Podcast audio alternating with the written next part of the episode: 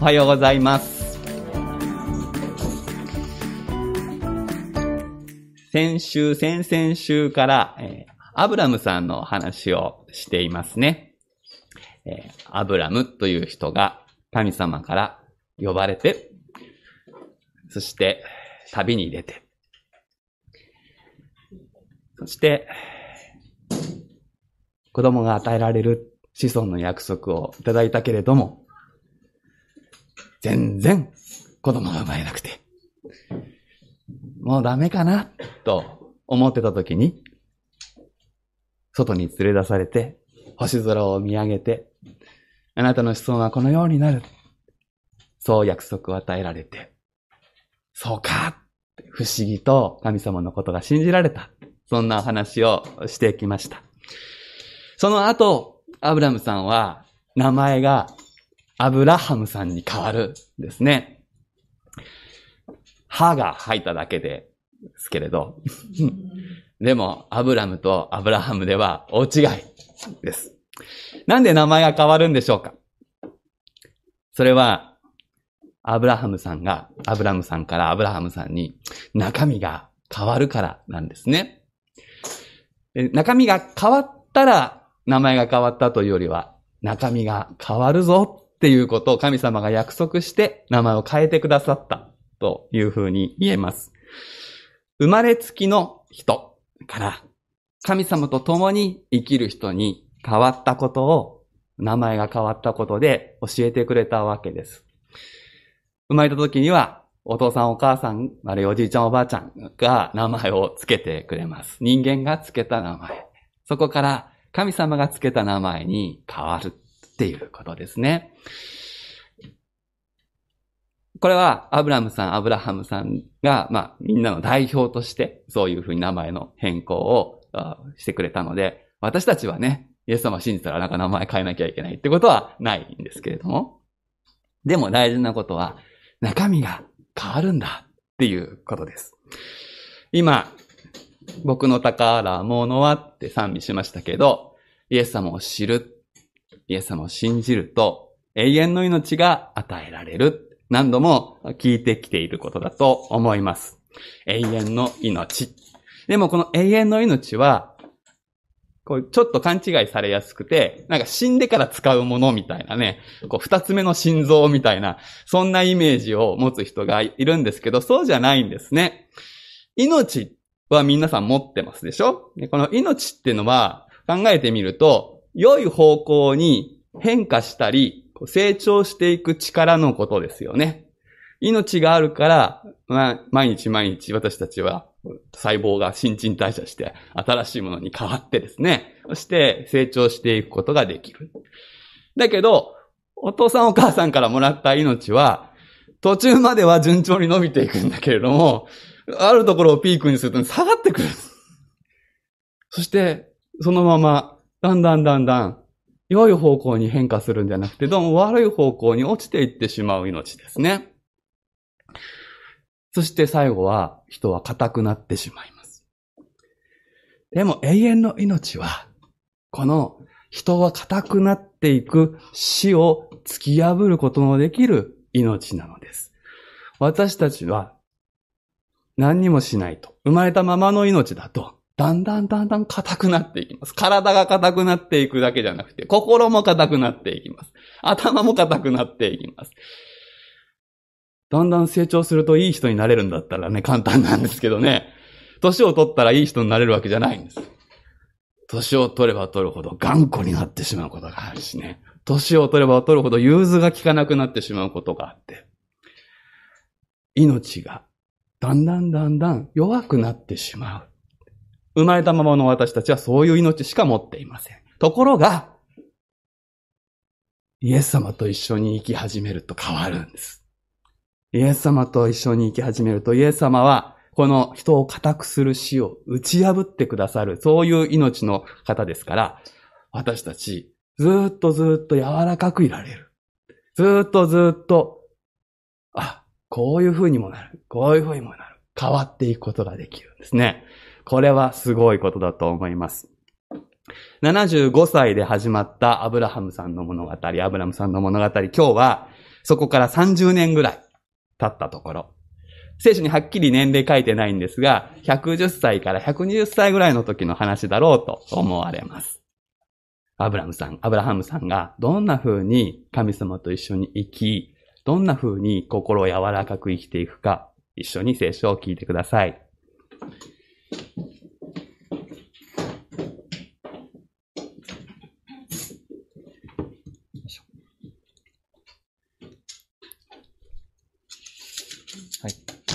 それでは聖書をお読みいたします。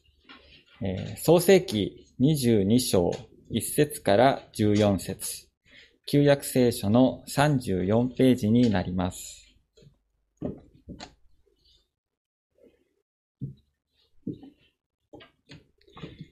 それではお読みいたします。創世記22章1節から14節まで。これらの出来事の後、神がアブラハムを試練に合わせられた。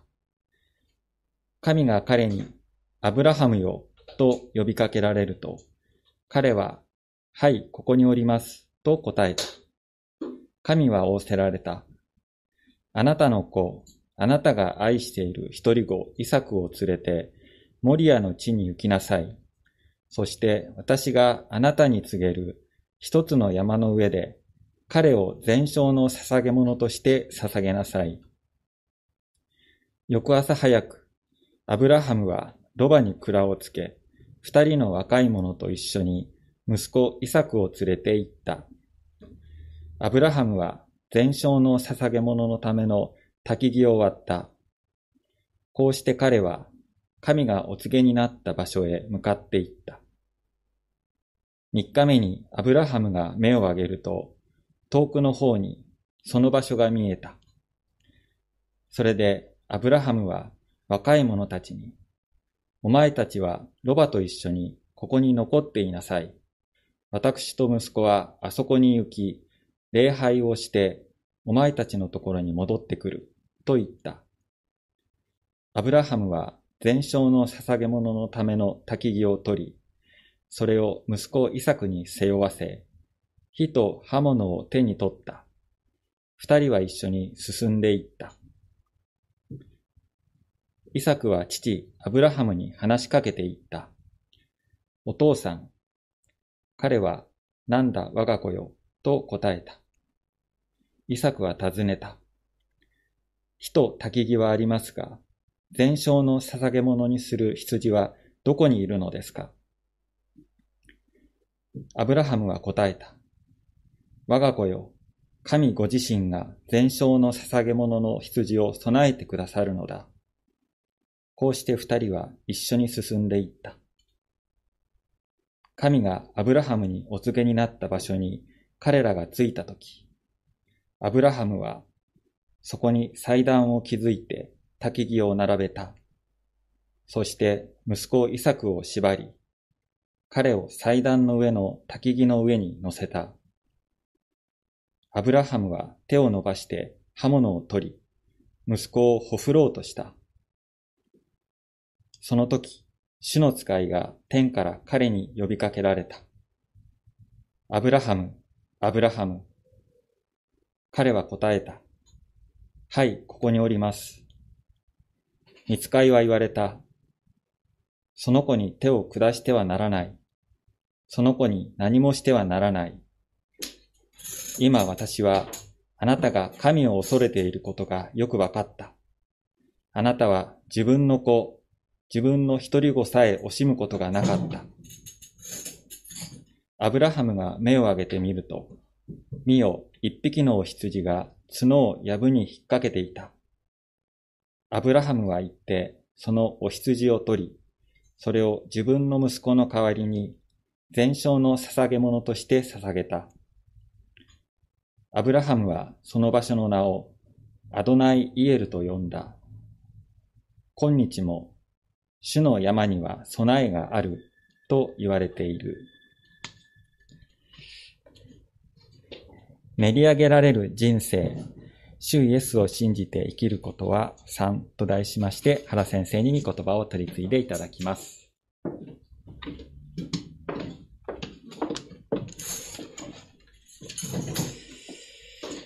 ただ今読んでいただきましたこの聖書は、聖書の中でも有名な箇所でありながら、聖書の中で不可解と思われる箇所であります。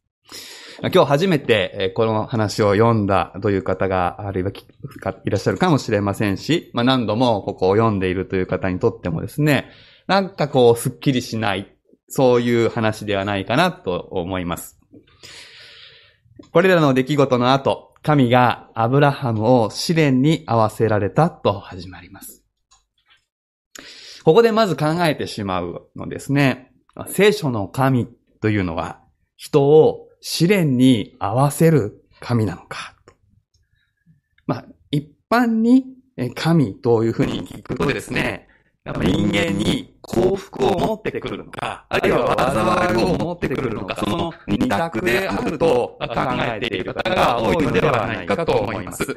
およそ宗教というのは何かしかを自分に弱さがあってですね、神にでもすがらないと幸せになれない、そう考える人のものと思っていたり、あるいは、もう災いを遠ざけて、こう自分の人生、自分の計画、自分の大事なものを守る。それが失われたり、こう邪魔されたりしないためのこうお守りのようなもの。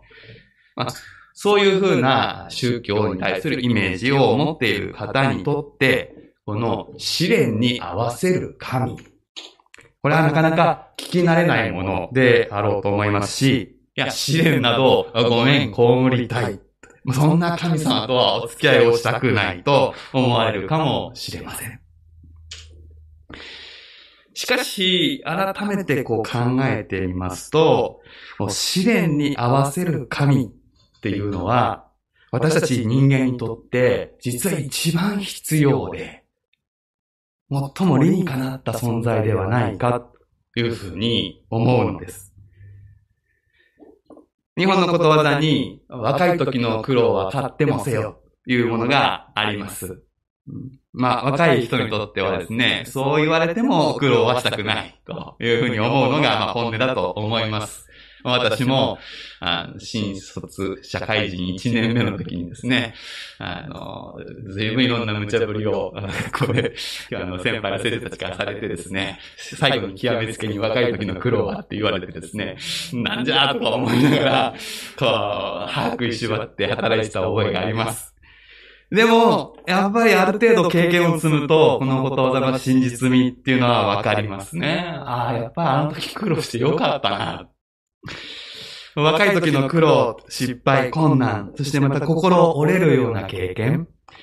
これは、一時的にその人を打ちのめすわけですけれども、でもその苦労を上手に乗り越えられたならば、その人の人格は成長し、心の豊かさを持つようになります。上手に乗り越えるってところがミソですね。ただただ苦しいことに会えば、あの自動的に心豊かになるからなんて、そんなに単純ではないです。しかし、今、苦労なく年を重ね、苦労なく思い通りの人生を進めてしまう、まあ、そういう方がありますが、その場合は人格が未熟のままであるということが多いわけです。その未熟さに気づかず、周りに影で囁かれるような存在になってしまうことがある。人格が未熟な方は、問題が起こると他人のせいにします。そして手柄が上がると自分のものにいたします。けれども人格が成熟してきますと、問題は自分の成長の糧にします。手柄は神様への賛美や周囲への感謝にするようになる。そして、どちらが幸福かと言えば、後者であります。圧倒的に後者ですね。人格が未熟のままであれば、その人の幸福感というのは、常に周りの状況に、物事がうまくいってるかいないかに左右されることになる。うまくいっていなければ何かを蹴散らし物に当たり、人に当たるかもしれない。けれども、人格が成熟していけば、状況に左右されない。そして考えてみてください。私たちどういう人と友達でいたいでしょうか？どういう人と友達でいたいかといえば、人格が成熟していく人と一緒にいたいのです。そうですよね。何かあると、こう、とばっちりを食らうような、そんな人と一緒にいたいとは思いません。人格が成熟していく人の周りには感謝の空気が漂う。何かその人にこう自分の何かが奪われるというよりは一緒にいると満たされる感じがいたします。こういう人を聖書は祝福の人と呼ぶわけです。もし人の幸せがここにあるなら、人にとって一番必要なのは人格が成熟するために必要な試練を経験することです。しかも、負荷の大きすぎる何か出来事ではなくて、ちょうど良い試練と言える、耐えられる限界ギリギリのものでなくてはならないのです。大きすぎる困難は成長以前に人を潰してしまいます。では、試練に合わせる神様。この方はどうなのでしょうか？今開かれているこの物語から言えば、この神様のお与えになる試練は、ちょうど良い、限界ギリギリである。そういうことになります。物語の結末14節で私たちは見ています。アブラムは、アブラハムはその場所の名をアドナイ・イルエと呼んだ。今日も主の山には備えがある。そう言われていると書かれています。これ主の山というのはこれ試練のシンボルであります。私たちを時にある山に登るようにと招かれて、導かれていくわけですよね。まあ、それは登るというよりはひょっとすると下るっていう感覚を持つかもしれませんけれども。でも、まあ山登りっていうようにですね、こう本当に一歩一歩が登るたびにきつくなるような、そういう辛い経験の中に私たち置かれることがある。でも、その種の山、その試練には必ず脱出の道が、乗り越えられる道が備えられている。そう言われるわけです。それが種の山であるから。山は、クリスチャンであろうがなかろうが、みんな一様に訪れるのかもしれません。でもそれが種の山なのか、違うの。そこが大きく違う。種の山なら乗り越えられるのです。種のいない山だと潰れてしまうかもしれない。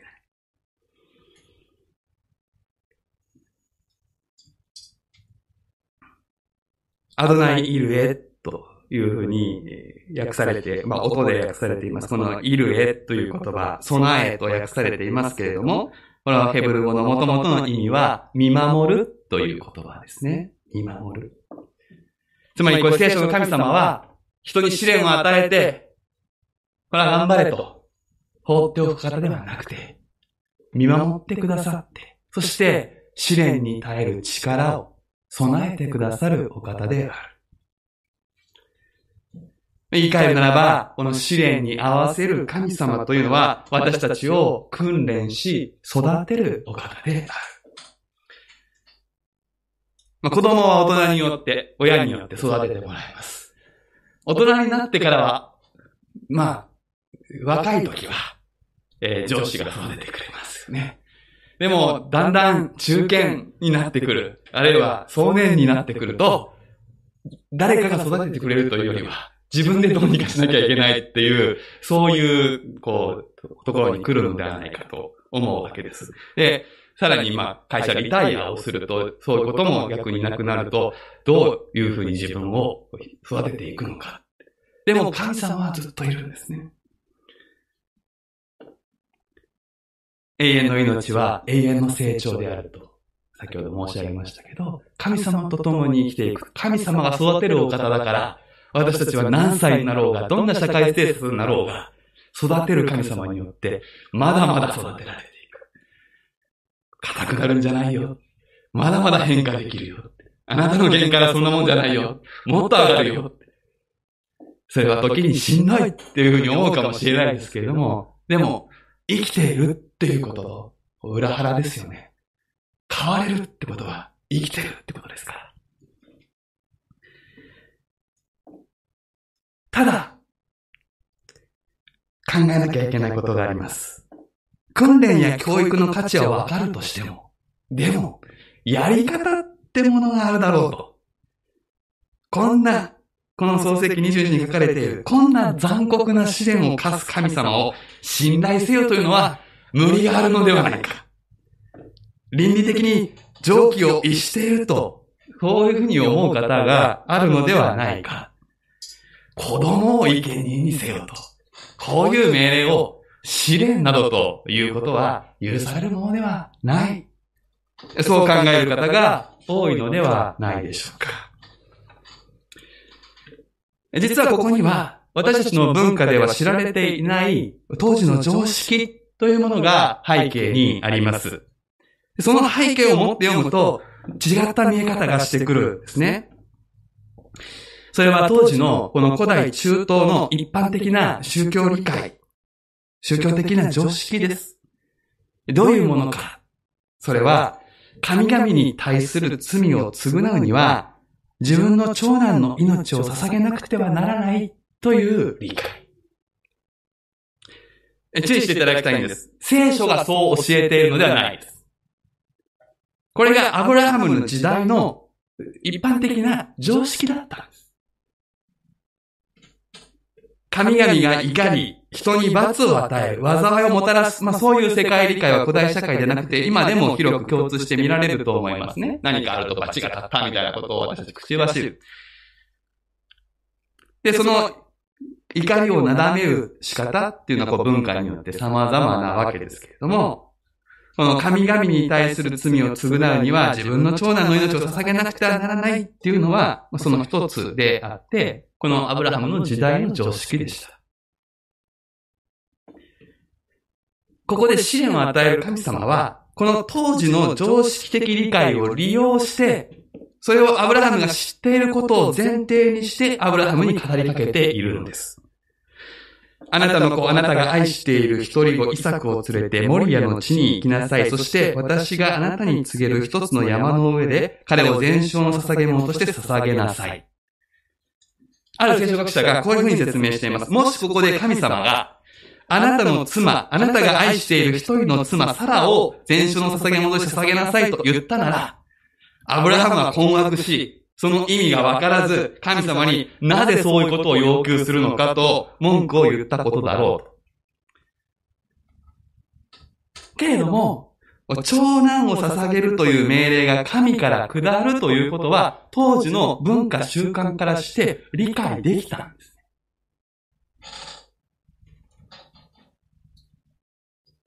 それは、これまで彼が自分の人生で犯してきた神に対する不信な行い、その罪の償いが求められているのかと。自分たち家族の罪はそれほどまでに重いのかと。ああ、重いのだと。彼は感じ取ったわけです。だから、二節で語られて、三節無言のままアブラハムは出かけていくんです。意味がわからなかったわけではなくて逆に意味がわかったから。そしておそらくこの息子イサクも何かを察していました。まあ、この時ですね、イサクが何歳だったのかっていうのは、これも書いてないのですけれども、でもある程度の年齢であっただろうということが伺えます。おそらく長男の命を捧げる行為というのは、彼の身の回りでも行われていたのだと思います。そして、自分がここで死ぬということで、家族全体の罪がなだめられる。自分はそのために生まれてきたのかもしれない。そういう理解があったかもしれません。繰り返しになりますけど、これは聖書が求めているわけでも認めているわけでもないです。けれどもですね、何か尊いと見られることのために命を捧げるということ。そしてそれを多くの人がしているというこう常識になっている世界では、私たちの感覚からすると受け入れられないようなことであっても、それを受け入れてしまうということが起こり得る。まあ、ひょっとするとですね、戦争状態に置かれた社会で、こう兵士たちが戦地に向かう時の心境と似ているのかもしれません。全然戦火に巻き込まれてないとところからでは、どうしてそんな自分の命をっていうふうに思うようなことであっても、もうみんなそういうふうに考えている。みんなそういう社会の中では、むしろそうしないことの方がおかしいっていうことになるわけですよね。それが、あの、是非については、ここでは特にもう論じることではないわけですけども、その戦争に関しては、まあ、あれですけれども、でもここで、そういう宗教的な空気、社会的な空気があった。こういう背景で物語を読み直してみると、この道すがら3日、3日間の道すがらでアブラハムが、この当時の常識と、この聖書の神様の独自性との間で、こう葛藤していたってことも、こう読み取れる。方や常識に従い、こう罪の償いを求められる方としての神理解があり、方やこれまでの彼の人生の中で、ずっと彼を守り導き教えて祝福をくださった神様がいた。何しろこの息子イサクは、その神様からの祝福のシンボルであったわけです。与えたと思ったら捧げろという。この息子から子孫が繁栄すると言ったのに、ここで命を終わらせろという。この矛盾、この理不尽さに、アブラハムが葛藤しないわけがない。神様が求めているのは何なのか？罪の償いなのか？それともそれを超える何なのか？何かなのか？結論が出ないまま、アブラハムは山の頂上にたどり着く。そしてイサクを縛り、刀を振り上げる。そこで、神様の声、見つかりの声が響くわけです。その子に手を下してはならない。その子に何もしてはならない。そして、アブラハムが目を上げてみると、身を一匹の羊が角を藪に引っ掛けていた。アブラハムは言って、その羊を取り、それを自分の息子の代わりに全焼の捧げ物として捧げた。こうして物語は解決を見る。イサクの命は守られる。で、ここから三つのことがはっきりしてきます。一つ目は、この当時の常識とは違い、この神様は子供の命を生贄にするような非人道的なことを求められる方ではないということです。物語の初めでは、そのように思われたわけですけれども、もうそれはむしろこの当時の常識を劇的に覆すということが目的であったんだということがわかります。物語の始まりでは、ああ、この神様も常識的に私たちの社会でいつもやってるように、長男を生贄にするってことを求める神様なのかと思わせておきながら、最後にはそれをひっくり返す。違うよと。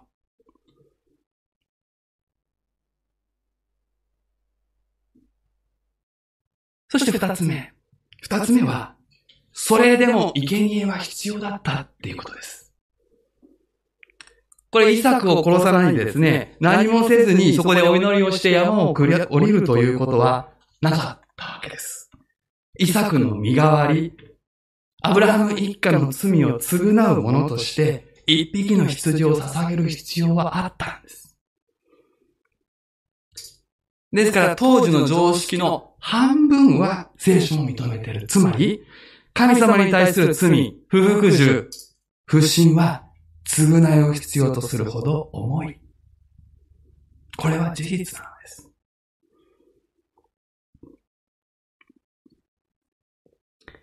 そして三つ目に、このアブラハムに与えられた試練の中心は、息子イサクよりも神様を選ぶということ。息子イサクよりも神様を愛するということにあったということ。見つかりの言葉の中にこうありました。今私は、あなたが神を恐れていることがよくわかった。あなたは自分の子、自分の一人子さえ惜しむことがなかった。表面的に読みますと何かこう神様が無知でですね、アブラハムの行動を見るまでは、こう自分を恐れ敬っているのかがわからなかったので、知りたかったんだっていうふうに読めますけれども、この神様がそんな次元で人を見る方ではないということは、もう22章に来るまでで明らかなんですね。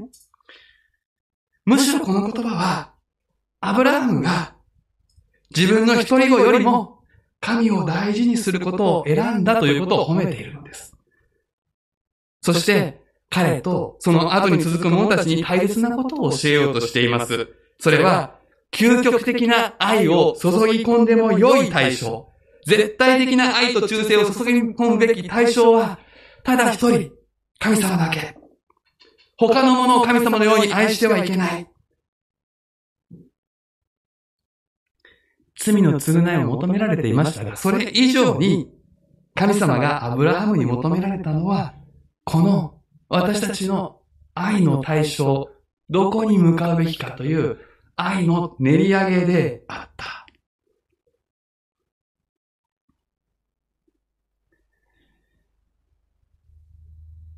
なんと人はですね、神様以外のもの、人や存在を、まるで神様のように絶対的に愛するようになると、大いなる不自由に囚われてしまうんですね。この物語はそのことを語るんです。イサクを縛るっていう言葉、縛るって言葉が、この聖書の中でここだけ使われるんですけども、イサクを縛ったことで、アブラハムは自由になるんです。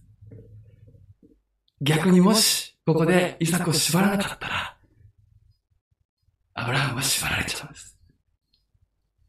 息子イサクを愛することに。健全なキリスト信仰というのは、不思議なものだなと、牧師としていても思うんです。目に見える絶対的なものは何もない。何もありません。健全なキリスト教は目に見える人にも、あるいは組織にも、絶対的な信頼や愛着や忠誠を求めません。不健全になれば、私に従えって言ってくる、あの、いかがし牧師が出てくる場合あります。不健全になれば、教会の決定に無言で従えっていうような、こう組織的なことをしてしまうこと、あ、もちろんあります。それは不健全になれば。でも、健全なキリスト信仰にはありません。そこには自由があります。絶対的な信頼を置くべき神様を共に探求し続ける不思議な連帯があるんですよ。誰も見たことない。触ったこともない。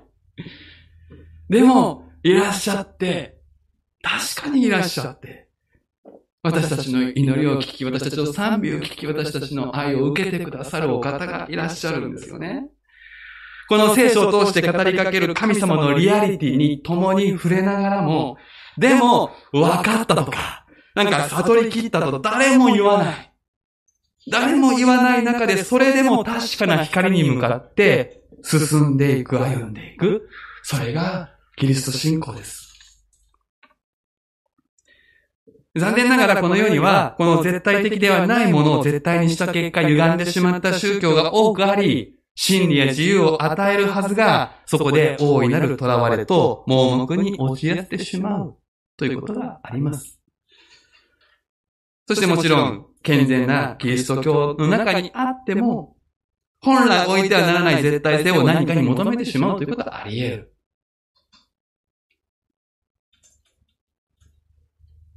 でもそこで神様は、それは握りしめるべきものではないでしょうと語りかけてくださるわけです。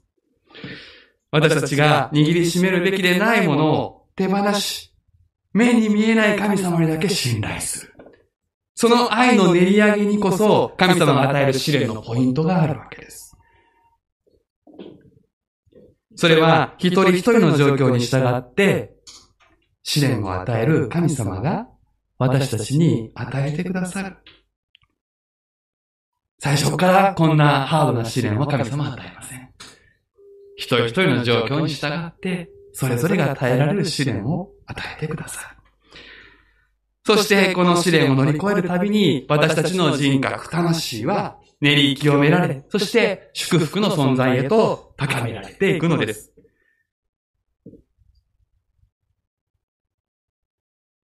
この物語は、そのような中で、もう一つ、人の心にある言い知れない憂いということにもスポットを当てます。アブラハムは、息子を捧げるように求められた際、自分の身の潔白を訴えることはできませんでした。私たちは、失敗し、裏切り、忠誠を尽くせない自分の弱さを知っていますね。それを割り引いて自分を正当化してみても、それでも憂いが残る。みんな同じだと強がってみても、それでもやはり許されない自分を見つけてしまう。とりわけこの感覚は聖書の神様と共に歩むようになれば、より強まると言えます。光が強まれば影も濃くなる。そしてその感覚は、その憂いは、その真っ当なことだと聖書は言うのです。神に対する罪、不服従、不信は、償いを必要とするほど重い。けれども神様は今、その償いを私の命とか、誰かの命をもってするようにとお求めになりません。あなたの罪の償いをする身代わりを神ご自身が用意されたからです。そう。それが十字架にかかられた主イエス様です。どんな闇も、どんな罪の憂いからも解放し救い出すことができるように、神様はこの身代わりを用意してくださいました。神の山でイサクの代わりに備えられていた羊のように。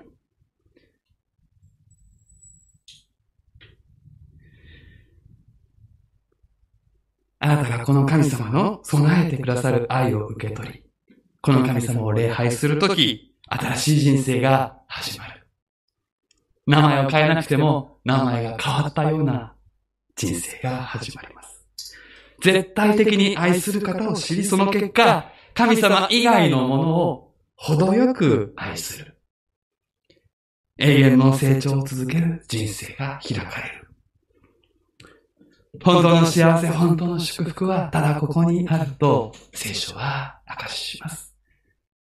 もしこの信仰を、まだお持ちでない方がいたら、共に私たちと共に、この信仰をいただいて歩んでいきたいと思います。お祈りをいたしましょう。私たちを訓練し、育ててくださる大いなる神様。あなたの深い憐れみと愛を感謝します。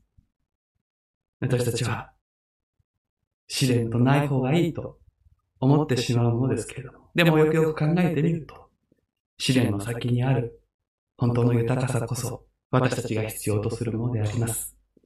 どうか私たち一人一人を祝福の人としてください。